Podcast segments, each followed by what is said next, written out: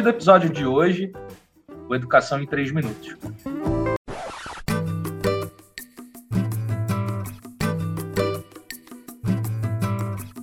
Bora lá então, galera, bate-bola, jogo rápido, educação em 3 minutos. Vamos iniciar comentando sobre o MEC.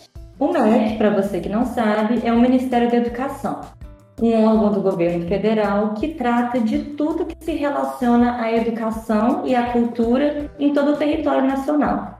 Para te contextualizar, atualmente a gente vive um abandono da pasta da educação por parte do governo federal. Em outros governos, nós vimos um MEC mais atuante e direcionador. Esse abandono foi escancarado mais uma vez com a redução orçamentária.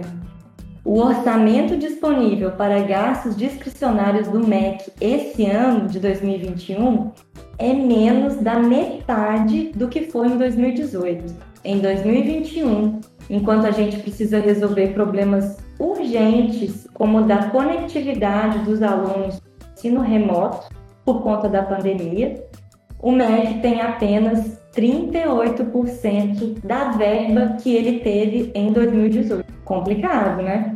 Falando em conectividade, no episódio passado, eu comentei com vocês do veto do presidente ao projeto de lei que assegura internet a alunos e professores da rede pública, né? É com alegria e satisfação que eu também informo para vocês sobre uma movimentação da sociedade civil para a derrubada desse veto presidencial. O MAPA é uma organização que está engajada nesse movimento. Para isso, a gente precisa se posicionar pela derrubada do veto nas redes sociais.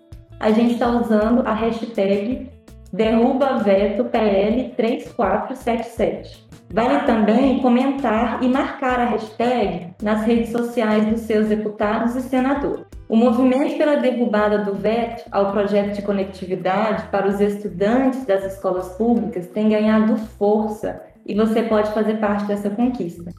É conectividade já por uma educação pública que alcance verdadeiramente todos os brasileiros. Para você aí que não sabe do que se trata, a Câmara está debatendo a educação domiciliar, que também é chamada de homeschooling.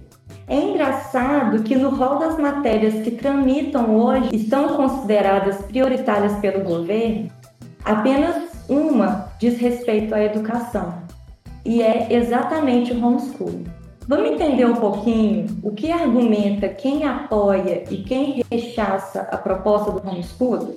No caso do Brasil, aqueles que apoiam o homeschooling defendem que as famílias possuem a liberdade de educar os seus filhos como bem entendem.